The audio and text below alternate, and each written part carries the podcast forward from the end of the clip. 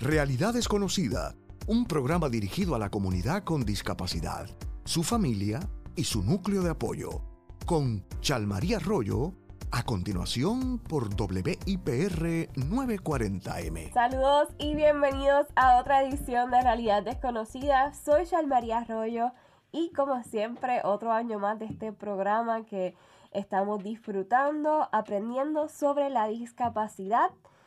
Antes de comenzar, te recuerdo que nos sigas en Facebook e Instagram como Realidad Desconocida PR y en YouTube como Realidad Desconocida Aprende sobre la discapacidad. También estamos eh, teniendo los programas y subiéndolos a todas las plataformas de podcast en la que tú tengas favorita. Por si lo quieres escuchar nuevamente, lo puedas hacer. Si estás viéndolo en WIPR 940 AM, vas a poder también disfrutar de la interpretación en lenguaje de señas de este programa y todos los programas de la segunda temporada.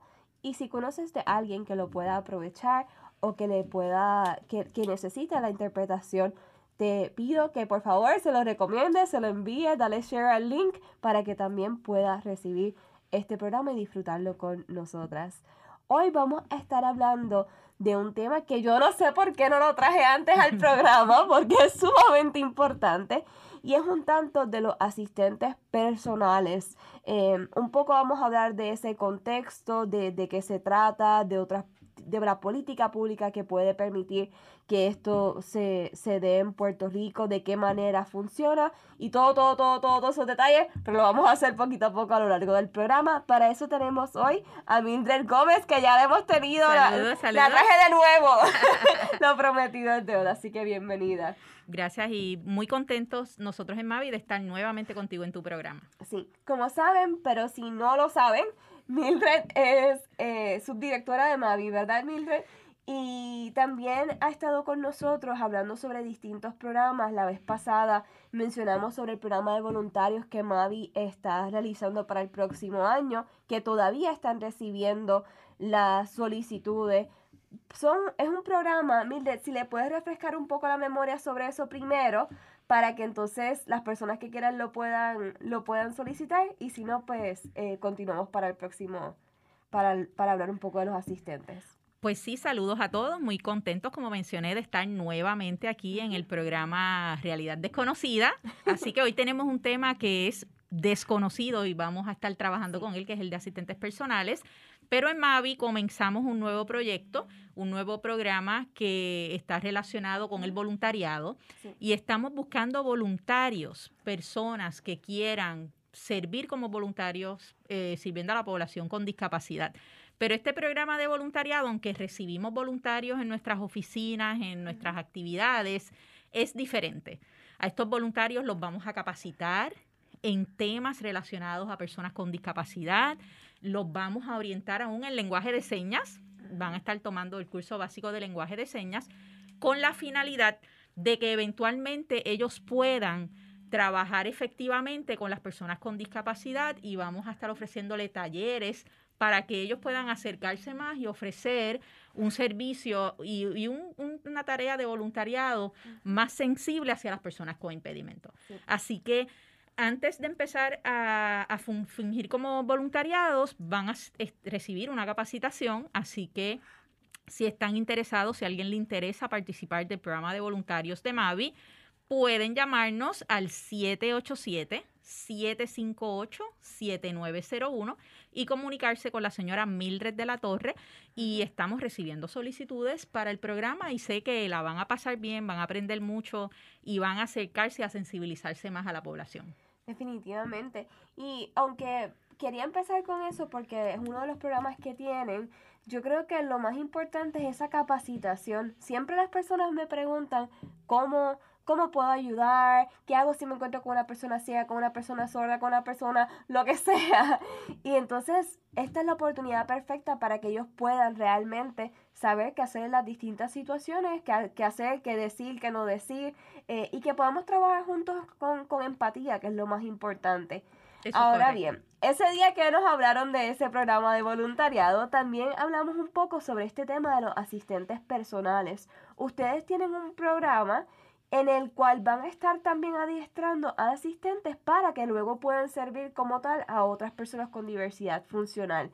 Háblanos un poco sobre el programa y entonces luego vamos a explicar bien pues, qué son los asistentes, qué hacen y toda esa información. Exacto, sí. Nosotros en Mavi hace unos años atrás tuvimos, eh, a través de la Fundación Ángel Ramos, tuvimos un programa de voluntariados y tuvimos un presabor de lo que estamos haciendo ahora eh, de una manera más extensa y más completa con este programa de asistentes personales. Pero este programa de asistentes personales consiste en dos etapas. Consiste la primera etapa en capacitar y eventualmente en prestar el servicio. ¿Qué pretendemos con este programa? En este programa pretendemos poder identificar 10 personas que quieran trabajar como asistentes personales y van a pasar por un proceso de capacitación de diferentes áreas relacionadas a la discapacidad eh, y van a estar siendo adiestrados con un currículo que nosotros nos hemos dado la tarea de trabajar, que se, que se llama un modelo puertorriqueño para alcanzar la vida independiente. Y este currículo cuenta con 15 lecciones y las lecciones van a pasar por ese proceso de capacitación y eventualmente esas personas que quieran ser asistentes van a poder obtener un empleo en esa área. Es importante mencionar que estas capacitaciones vamos a tener, por ejemplo, CPR, vamos a tener el PRAD, vamos a tener el Instituto de Deficiencias en el Desarrollo, las personas van a recibir certificados y los queremos capacitar para eso mismo, para que ellos puedan ser eh, unos asistentes personales más sensibles, con conocimiento en la población y que puedan servir eh, de manera de calidad a las personas con discapacidad. Pero por otro lado, nosotros vamos a seleccionar 15 personas con discapacidad que necesiten un asistente personal y de igual manera los vamos a capacitar con este currículo que de igual manera se llama un modelo puertorriqueño para alcanzar la vida independiente con unos tópicos un poco diferentes para con la finalidad de empoderarlos. Porque el empoderamiento es bien importante. Las personas con impedimento tienen que empoderarse para que ellos mismos puedan alcanzar esa vida independiente y tomar las decisiones en su vida. Así que de igual manera los vamos a capacitar, van a pasar por el currículo y eventualmente vamos a hacer un match entre los asistentes personales y las personas con discapacidad para que puedan recibir ese servicio. Por un lado, los asistentes personales pueden ver esto como un trabajo futuro, una capacitación donde ellos van a poder continuar ofreciendo estos servicios que son tan necesarios para la población. Y las personas con discapacidad van a ver cómo en un futuro ellas van a poder identificar y contratar a esos asistentes personales.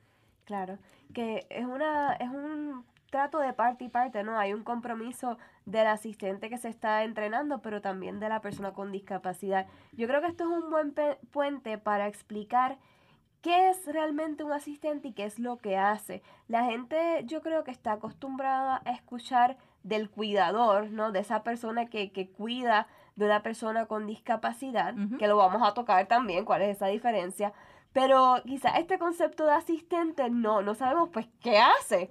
so, y es más que un voluntario, porque por lo que me estás diciendo es algo mucho más comprensivo y mucho más abarcador que, que lo que hace el voluntario como tal. ¿Qué es este asistente y cuál es su función en cuanto a la persona con discapacidad? Un asistente personal está allí para apoyar y ayudar a esa persona con discapacidad a realizar esas tareas que esa persona con discapacidad se le hace difícil hacer. Nosotros en Puerto Rico, quizás me gustaría mencionar un poco eh, la historia y los servicios que tenemos de asistentes personales para poder llegar al concepto de este nuevo programa que nosotros tenemos para que las personas que, nos están viendo y escuchando puedan ver la diferencia. En Puerto Rico existen conceptos relacionados al asistente personal que no necesariamente es lo que traemos con este programa. Y me explico, por ejemplo, si vamos a los niños, el Departamento de Educación tiene los famosos T1. Así que los famosos T1, ¿verdad? Que tienen los niños en el Departamento de Educación, están asignados para tareas de movilidad, caterización, alimentación, comunicación, transportación e higiene, entre otras cosas, para asistir a esos estudiantes en ese proceso educativo. Pero ese estudiante tiene ese asistente solamente de 8 a 3 de la tarde y en algunos casos en el proceso de llegar a la escuela con la transportación y regresar a sus hogares. El APNI también tiene un programa de respiro. APNI tiene un programa de respiro eh, para niños con discapacidades que estén hospitalizados en el área metropolitana para poder darle ese respiro a, los padres cuando los niños están en una situación ¿verdad? Este, delicada de salud en los hospitales. Así que también en Puerto Rico con relación a los niños hay dos compañías. Niños que están comprometidos respiratoriamente tienen derecho a tener eh, un tipo de asistente que no es otra cosa que un enfermero o un terapista respiratorio y esa persona está con esos niños, el, el, niño necesita tener un problema respiratorio para cualificar para ese programa y son cuidadores, están allí apoyando a esa familia, buscando ese bienestar del niño en las casas. Y entonces de los niños brincamos a las personas adultas que sí conocemos los programas de amas de llave y los programas de damas y acompañantes, los programas que tiene también la asociación de AARP. Así que el concepto de ama de llave o de cuidador o de acompañante en Puerto Rico hay muchos fondos destinados para personas de la tercera edad, donde los municipios, ¿verdad? Son los pioneros y los que cubren estas necesidades. Y los municipios entonces tienen estas plazas para asistir a las personas en la casa. Pero ¿en qué asisten? Las damas y acompañantes, ¿verdad? No hacen nada más que acompañar, ¿verdad? A esa persona que está en la casa y la ama de llaves usualmente trabaja con cosas de limpieza, eh, manejo de alimentos, baño de personas encamadas, pero son personas de la tercera edad. Y la población del hogar, más, que otra cosa. También. Eso es correcto. Nosotros en Mavi, como Centro de Vida Independiente, atendemos la población de 14 años en adelante y por años, por décadas en Puerto Rico, sabemos que hay un gap, ¿verdad? Sí. Hay un hueco cuando los jóvenes salen de la escuela a los 21 años hasta que tienen 60, que tienen derechos a tener todos estos beneficios. Y si estamos hablando de, una población con impedimentos significativos, hay una escasez de servicios. Claro, porque yo pienso a veces que viene de esta, de esta perspectiva de que las personas que están entre los 21 y los 60, 65 años, están en, su prime, en lo mejor de su vida, pero se nos olvida que hay personas que siguen teniendo una necesidad especial, y estoy haciendo comillitas, pero sí, unas necesidades especiales eh, que también que hay que atender, no solamente, como yo siempre digo, no es solo para cuidarlos o, o asistirlos que sean dependientes, sino al revés, que ellos también puedan aportar y ser parte, tanto tomar, ser dueños de su vida y de lo que pueden aportar al resto de la comunidad. Mire, tenemos que ir a una pausa, pero al regreso quisiera que retomáramos estos conceptos un poquito para aclararle mejor a las personas cuáles son las diferencias y entonces entrar a lo que serían los asistentes personales. Así que al regreso de la pausa en realidad desconocida, vamos a retomar este tema de los asistentes personales y vamos a poder conocer un poquito más de qué se trata por aquí, por WIPR 940M.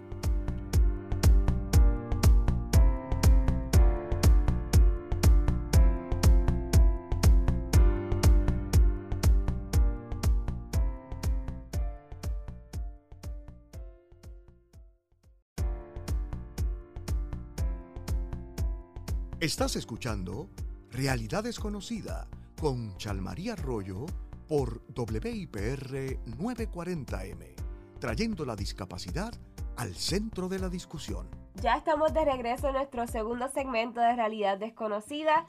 Soy Chalmaría Arroyo y estamos un día más aprendiendo sobre la discapacidad si eres una persona con discapacidad, siempre espero que este programa te ayude, te empodere para que creas en ti, para que conozcas los recursos que existen y también te inspires con otras historias de éxito de personas que han pasado por estas experiencias y han pasado unos retos, los han superado y cómo lo han hecho. Si no eres una persona con discapacidad, también espero que puedas aprender muchísimo sobre lo que es la verdadera inclusión, sobre lo que es la población con discapacidad, cómo nosotros hacemos las cosas, cómo podemos aportar, cómo realmente nosotros como comunidad, como familia, podemos ayudar a las personas con discapacidad y también a las personas que que ayudan o que cuidan de estas personas, si fuese el caso, porque muchas veces también nos olvidamos de esos padres, esos familiares que están pasando unos retos y, y les damos la espalda. Hemos escuchado muchas historias así en realidad desconocidas.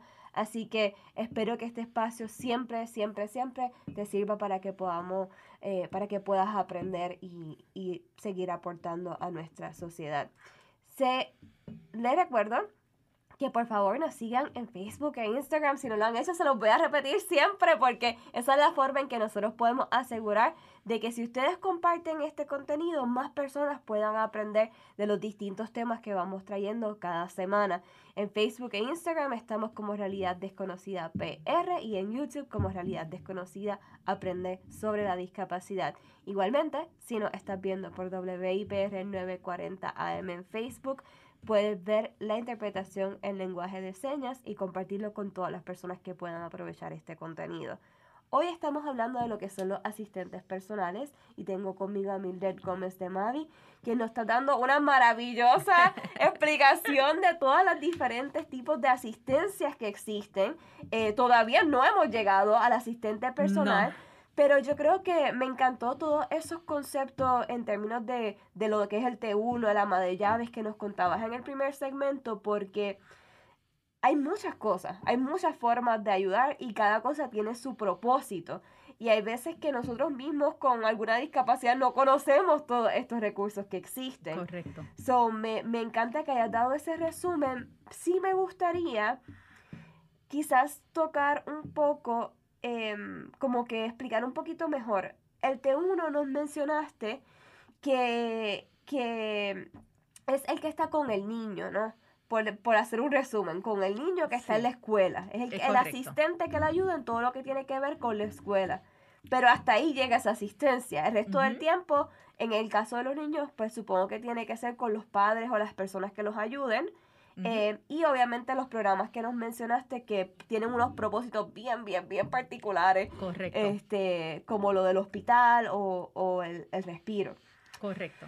Um, so, en el caso de los niños, no hay tampoco otro tipo de asistencia así para los padres eh, que ellos puedan recibir o, o existe algún otro tipo de, de asistente, vamos a decir un padre que no sepa quizás cómo adaptar ciertos materiales y todo eso, ¿quién sería el recurso que en ese caso les ayuda? Porque en el caso de poder adaptar materiales educativos, ¿verdad? Si eso es lo que, lo que me estás preguntando, allí sería el maestro. Ciertamente el maestro de educación especial tiene que tener la capacidad de poder educar a ese niño de diferentes maneras. Por eso es que existe lo que es el famoso PEI, que es el plan individualizado de cada niño, donde ese maestro tiene que traer su inventiva para poder entender cada discapacidad, cada niño que es diferente y poder ofrecerle ese material educativo adaptado para que él pueda entender. Y existen muchos, muchos equipos tecnológicos, ¿verdad? De asistencia tecnológica para adaptar, que sé que lo has trabajado en el programa anteriormente, para trabajar y poder acercarse, ¿verdad? Y que ese, esa persona con discapacidad, ese niño con discapacidad pueda estar en igual de condiciones que un niño que no tiene discapacidad en el proceso de aprendizaje. Correcto. Sí, eso es lo que me preguntaba, ¿verdad? Porque yo digo, entonces el maestro que, de educación especial tiene que poder proveerle todos estos materiales que los padres puedan utilizar cuando el niño entonces ya sale de la escuela, para que no se quede como que porque siempre hay, maestros que envían tareas o envían eh, material para el hogar o lo que sea, que obviamente que el niño con discapacidad no, no se quede retrasado en ese sentido. Y, y, es un tema diferente, pero en el caso de los niños con sordos, que tenemos aquí, tú tienes en tu programa la intérprete de lenguaje de señas, es eso es otro programa, pero sabemos que, que, la mayoría de los padres de niños sordos no saben lenguaje de señas. Y para ser muy conservadores, pudiéramos decir que el 90% de los padres de niños sordos no saben lenguaje de señas. Y es el gap, volvemos, la situación que tienen esos niños a la hora de ir a la casa, de aprender y de poder hacer las tareas y trabajar. Exacto. Sí, es lo mismo que pasa con el Braille que entonces le enseñan al niño, pero nadie en la casa lo lee. Eso es bien difícil que el niño pueda como tener una consistencia en lo que está haciendo. sé que nos desviamos un poco, pero yo creo que es importante, ¿verdad? Que, que, la gente entienda esas diferencias y, y hasta dónde llega lo que existe al momento. Entonces ya como mencionabas, hay un gap cuando tú sales de la escuela superior. Eh, quizás si vas a universidad, yo sé que por ejemplo rehabilitación vocacional también provee ciertos asistentes en términos de si necesitas lectores o intérpretes para las clases. Pero, pero aparte de eso, no habría, ya no tiene ese asistente constante en todas tus clases como, como se supone. Y eso es correcto porque el programa de asistencia de ARV es para personas con discapacidad que tienen una meta laboral. Correcto, que, que ahí hay otro, se queda un espacio vacío eso es a aquellas personas que no van directo a un trabajo per se. Sí, es importante señalar que una discapacidad es una condición que afecta una o más áreas de nuestro diario vivir y que no todas las personas que terminan a los 21 años el Departamento de Educación son hábiles o desean trabajar. Así que si no desean trabajar, no cualifican para rehabilitación vocacional. Si esos jóvenes tienen una meta de empleo, rehabilitación vocacional sí ofrece esa asistencia. En el caso de los sordos, proveerle un intérprete y un anotador. En el caso de las personas que son ciegas, este, un lector o cualquier otro acomodo que necesite esa persona que está en ese proceso educativo para obtener un empleo. Pero entonces las personas que no van a estudiar, que no son, que no cualifican bajo rehabilitación vocacional, que son las personas quizás más significativas, no tienen esa oportunidad de tener un asistente personal. Así que de ahí nace este proyecto y, esta, y, este proyecto nace de una necesidad real que hay en Puerto Rico sobre asistentes personales. Y es importante el concepto que tienen los gobiernos sobre lo que es una asistencia y lo que necesita una persona con discapacidad. Y por muchos años el concepto de las personas encamadas es un concepto muy utilizado inclusive en los momentos de emergencia. Vamos a buscar las personas con impedimento que son los encamados, pero nos olvidamos que hay un montón de personas con discapacidad que no están encamadas y tienen discapacidad y tienen unas necesidades. Exacto. Así que de igual manera en el diario vivir hay unas personas con discapacidad que quizás no van, no cualifican para rehabilitación, eh, no han hecho ese proceso, pero necesitan asistencia. Y es importante señalar que todo el ser humano necesita asistencia.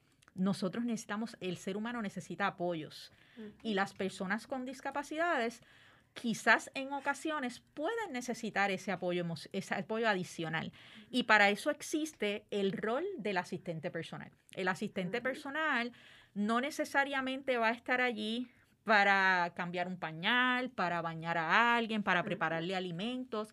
Un asistente personal va a estar allí para asistir en esa, a esa persona con discapacidad en las tareas del diario vivir que él necesite.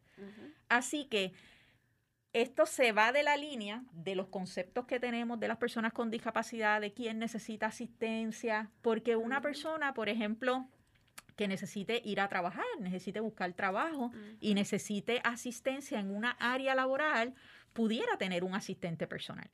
Es importante señalar que en el caso del área laboral, la persona que está trabajando con discapacidad tiene que tener, ¿verdad?, poder cumplir con todas las funciones de su puesto.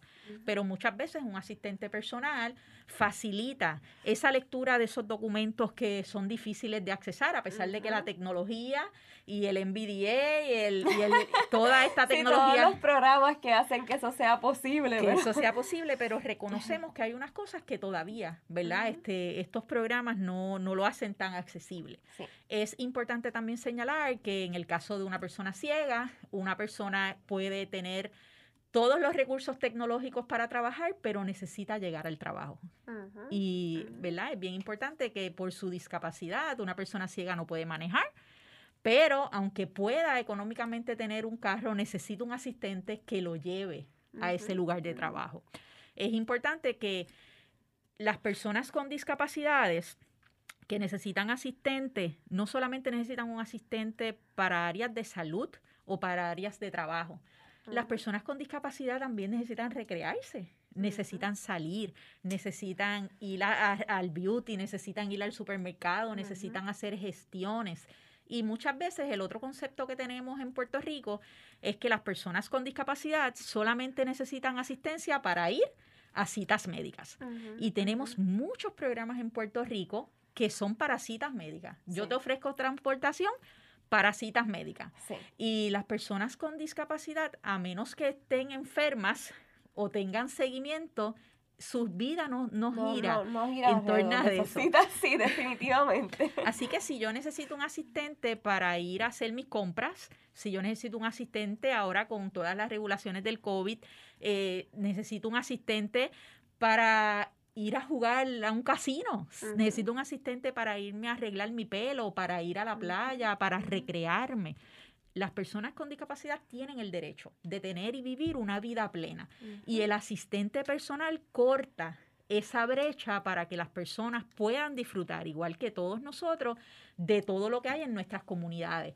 Nuestra mentalidad con este programa es que el asistente quien va a controlar el servicio, por eso es que vamos a capacitar a, los, a nuestros consumidores, a esas 15 personas, para que puedan empoderarse y decidir cómo yo quiero utilizar ese asistente personal, porque la persona con discapacidad es la que puede decir para qué lo necesito, ¿verdad? Por eso siempre es bien importante, necesitas ayuda y cómo te ayudo.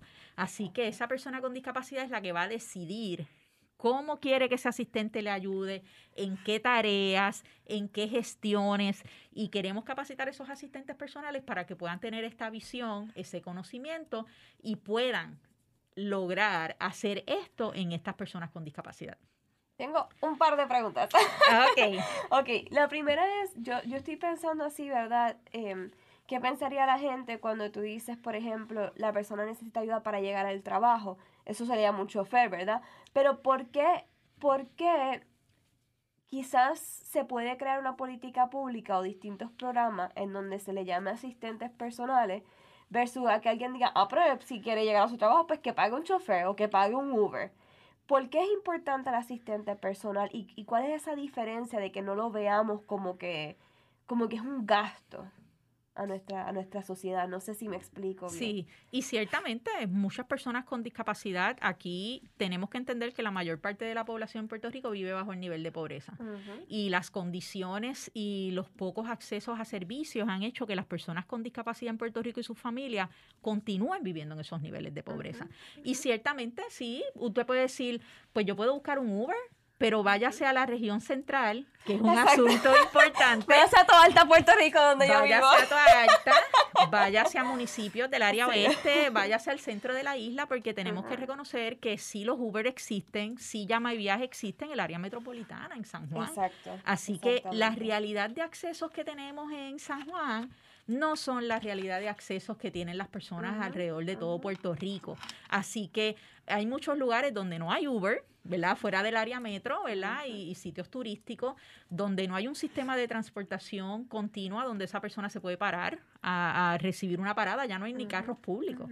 Así que esto limita este, el, el asunto de la movilidad y que las personas puedan llegar a accesar a servicios. Así que por eso menciono el de transportación, porque es un issue que siempre sale en todos los grupos focales que Mavi hace con relación a las necesidades de las personas con discapacidad, siempre el tema de transportación sale. Porque si yo no tengo la transportación para llegar a buscar ese servicio, de nada vale. De nada vale yo tener una cita, yo tener, eh, poder alcanzar ese servicio si no puedo llegar allí.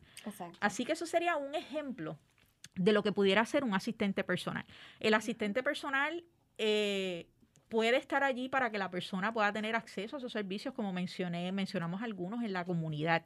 Es importante que nosotros teníamos, cuando tuvimos el, programa de asistentes personales anterior, tuvimos casos bien diferentes. Tuvimos un caso de una, una persona que, que, ya no está con nosotros, pero ella fue parte de la Junta de Mavi. Era una mujer bien brillante y estaba encamada. Así que ella trabajaba, ella eh, pertenecía a grupos, ella era parte de los mentores, ¿verdad? Del grupo de mentores de Arecibo, de Mavi, y ella recibió el servicio de asistentes personales. Ella necesitaba unas cosas particulares en su casa con relación a higiene, a trabajo, pero ella se, eh, a, higiene para poder que trabajar, poder conectarse a sus reuniones. Y era una persona que aunque la vieras en su casa, estaba activa en su comunidad. Tuvimos el caso de otra joven que necesitaba asistencia para limpiar su casa, una persona con problemas visuales, hacer la compra y ella se acompañaba a la playa con su animal de servicios todos los días y esa joven iba a la playa, tenía su tiempo de respiro allí y la persona regresaba con ella. Tuvimos otro caso donde este caballero tenía recursos económicos, pero se le hacía difícil poder hacer su hogar accesible y este asistente personal logró que él pudiera manejar bien sus finanzas, darle destrezas de vida independiente, buscar voluntariado y la persona arregló su baño, arregló su casa y pudo tener acceso, ¿verdad? No tenía un vehículo de motor, se transportaba a él mismo ir a la tienda, comprar los accesorios que necesitaba su baño, comprar todo lo de su casa porque tenía los recursos. Así que ahí podemos ver diferentes casos de cómo eh, una persona necesita puede necesitar un asistente. Y la realidad es que ese asistente no, no le viene a ser, eh, en el caso del trabajo, a la persona con discapacidad, en el caso de que fuera un estudiante, tampoco va a tomar los exámenes por él. Ciertamente va a ser posible que esa persona tenga una vida eh, no normal, que tenga una vida inclusiva dentro de la comunidad donde nosotros vivimos. Y yo siempre tomo como, por, como ejemplo, ahora con esto de la pandemia, cuántas madres no pudieron trabajar porque no tenían quien le cuidara los nenes. Y estuvieron trabajando a remoto, todas estas situaciones difíciles, pero cómo las madres en Puerto Rico, las familias dijeron, yo necesito asistencia, porque yo necesito a alguien que tome cuidado de mis niños, porque yo necesito trabajar. Así yo que... fui una de esas, yo decía, Dios mío, me siento todo el día, dos años, imagínate, para ese tiempo, para arriba, para abajo, para arriba, para abajo, para arriba, para abajo, y yo, pero si no me puedo ni sentar, y uno en el Zoom, y ella, mira mamá, quiero leche. Eso es correcto. Así que entiendo perfectamente. Sí, y eso lo vimos en personas que no tienen una discapacidad. eso quería mencionar. Porque yo creo, vamos a una pausa, porque ya no sé qué me lo están diciendo. y, pero quiero retomar eso de los ejemplos, porque traíste punto bien, bien importante. Eh, y en particular eso que mencionas de que la persona que va a asistir no viene a hacerle el trabajo que la persona con discapacidad puede hacer. Correcto. Viene a asistirlo o complementar las partes que no puede hacer por su, por su discapacidad. Así que al regreso de la pausa continuamos con este tema. Ya se nos va acabando el tiempo, yo me quedo con la ganas de explicar muchas cosas más, pero quédense con nosotros que vamos a continuar hablando sobre los asistentes personales aquí en WIPR 940M.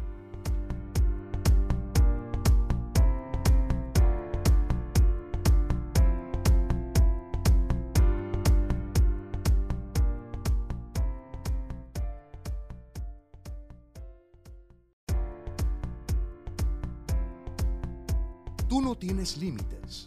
Cree en ti. Realidad desconocida. Que nada te detenga. Ya llegamos a nuestro último segmento de Realidad Desconocida y la intro de esta parte la voy a hacer cortita para que nos dé tiempo de hablar muchas, muchas cosas que queremos decir. Y el tema de hoy en particular, sí les digo, es asistentes personales. Y Mildred nos ha dado unos ejemplos maravillosos antes de la pausa de cómo se ven esas asistencias.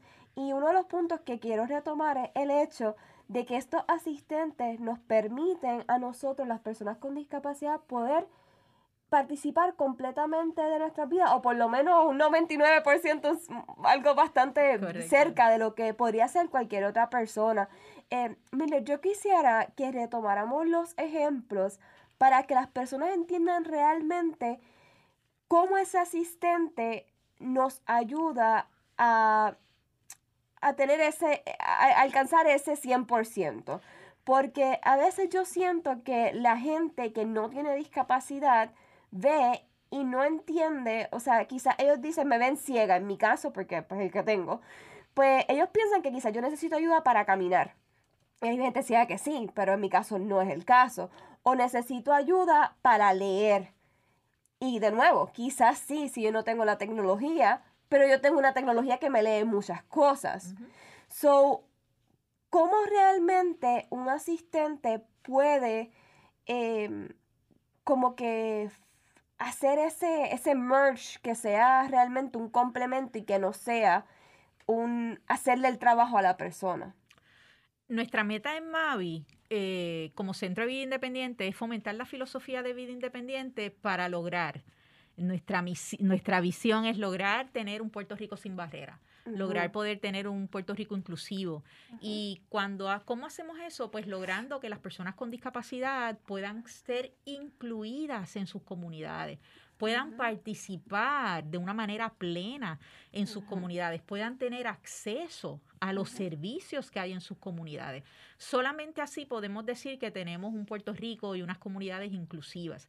Pero es bien importante el punto que traes porque de nada vale tener ciudades inclusivas si las personas no lo son. Así que ese concepto personal, ese cambio de mentalidad, ese cambio de ese turn que hay que hacer con las personas con relación a cómo ven a las personas con discapacidad que están siendo activas, que tienen muchas capacidades, cómo nosotros podemos ver las capacidades en vez de ver las Exacto, limitaciones Exacto. y cómo nosotros vemos que el asistente no me hace las cosas. El asistente no está allí para hacer las cosas que se supone que tiene que hacer la persona con discapacidad. En el caso laboral, la persona con discapacidad que ocupa un puesto tiene que poder cumplir con los requisitos de puesto con o sin acomodo razonable. Así que el asistente personal que está, los T1 que están en la escuela, esos estudiantes tienen unos acomodos razonables, ¿verdad? Con relación a tiempo adicional, a dividición de exámenes, pero no es que se le dé un examen diferente. Exacto. Ese asistente, este uno en la escuela, apoya a esa persona con discapacidad, a ese joven, a ese niño, para que pueda estar en igual de condiciones. Y ahí es que vamos. Y eso Igual de es lo que yo digo. Nosotros tenemos una responsabilidad como personas con discapacidad y como padres y maestros de esperar y tener las más altas expectativas de esas personas. No es que tapemos el cielo con una mano y pretendamos que no tenemos una discapacidad o que no tenemos unas limitaciones, pero sí eh, poder como que, como bien dice, si vamos a dar un examen, es el mismo examen o quizás tienes un tiempo adicional, pero son las mismas preguntas, el mismo material y el estudiante tiene que contestarlo. Este, porque si no, no, lo que estás haciendo es como, como ser condescendiente, o sea, no lo estás ayudando, en otras palabras. Eso es correcto. Y, y tenemos que entender que tenemos una población de personas con impedimento en Puerto Rico que pueden ser productivas, que no hacen más porque no tienen esa asistencia Sí. y que el asistente personal está llevando, puede llevar a esa persona con discapacidad en igual de condiciones a una persona con discapacidad. Yo te puedo dar un ejemplo que yo estuve en Estados Unidos, en Washington, en una conferencia de vida independiente y veía a este joven que estaba en una silla de ruedas que lo único que movía era su mano y no hacía nada más. Y resulta que yo me inscribo en una de las conferencias y para mi sorpresa, el tallerista era ese joven. Y luego empiezo a ver una persona que estaba bien cerca a él y en un ascensor me encuentro a esta dama con Pampers en la mano y después resulta que era el asistente de ese joven. Ese joven que solo movía una mano, que podía hablar, que estaba en una silla motorizada, era el tallerista de ese taller, pero requería por su discapacidad un asistente para su higiene, para sus cosas personales y después tenía una vida normal. Con ese equipo de asistencia tecnológica que era su silla de ruedas, podía estar en Sí. igual de condiciones. Me Así que son ejemplos que tú dices, wow, ¿cuánto una persona puede hacer Sí. con y eso iba a asistencia? decir, no, no te quise interrumpir, pero tan pronto tú dices eso de que tú ves a una persona y solo podía mover su mano, ¿qué pensará la gente cuando lo ve? Y no estoy asumiendo, ¿verdad? No quiero que nadie se insulte por si acaso, siempre lo digo. Pero es que en general tenemos una tendencia de decir, a lo mejor no decimos, diantre, esta la persona no sirve, no, no es que pensamos eso, pero pensamos, diantre, si yo estuviese en su posición, bendito, que yo haría, está cañón, está fuerte, pero no pensamos que quizás él va a ser el tallerista y nos va a enseñar una- un montón de cosas, que él va a ser Stephen Hawking y es un genio y va a inventar cosas grandes, en, aportar muchas cosas grandes a su campo. Eh, y yo creo que eso es la, la parte de la mentalidad que menciona. Em, me, me acuerda a mí también, por ejemplo, cuando yo pienso en mi hija, yo digo, yo hago un montón de cosas y yo le leo y hay libros que vienen en braille, conseguimos libros en audio, distintos mecanismos, pero hay libros que no tienen braille y no los consigo por, por ningún lugar. Pues yo lo puedo hacer todo, sí, pero si una persona no viene y me ayuda a ponerle el label que diga el braille o me ayuda a grabarle en un sticker que yo tengo para entonces poderlo reproducir, pues no puedo leer el libro y esa es mi realidad. Em, so que en ese sentido, eso es lo que un asistente personal, por lo menos en un caso como el mío, podría llenar. Y, y es como tú dices, todos tenemos ese derecho de, de poder ser parte. Yo me considero que soy una excelente mamá eh, y doy trato de hacer todo lo que pueda y buscar muchos métodos alternos para ser igual que cualquier otra mamá con mi hija. pero también necesito ayuda en algunos momentos. Yo no quiero que porque yo soy ciega mi hija ande con una media negra y la otra rosita, que me ha pasado. este, o, que esté su camisa manchada. No. Hay personas que me tienen que decir en ese caso visual, mira, esa camisa está manchada, vamos a sacarla. Y ahí mismo tú estás dando un ejemplo que puedes tener un identificador de color Correcto. tú lo puedes tener, pero el identificador, no sé si haya uno que pueda decirte si está manchada la camisa o no. Pienso que no, ¿verdad? Exacto. No, y hay un montón de técnicas, ¿no? ¿Verdad? Podríamos decir también alternativas de cómo hacerlo con tecnología, pero es ese hecho de que no todo se resuelve con tecnología. Correcto. Eh, y puede haber esa asistencia que te permita tú funcionar dentro de tu, de tu realidad, de tu diario vivir. Y eso es lo que hace un asistente personal. Un asistente está, está allí con la persona con discapacidad para asistirlo en lo que la persona con discapacidad necesita. Por eso este concepto que traemos en este programa de asistentes personales es poder capacitar también a la persona con discapacidad para salirnos de la línea de que el asistente o, la, o las personas que no tenemos discapacidad obviamos la pregunta mágica. ¿Cómo te ayudo? Necesitas asistencia.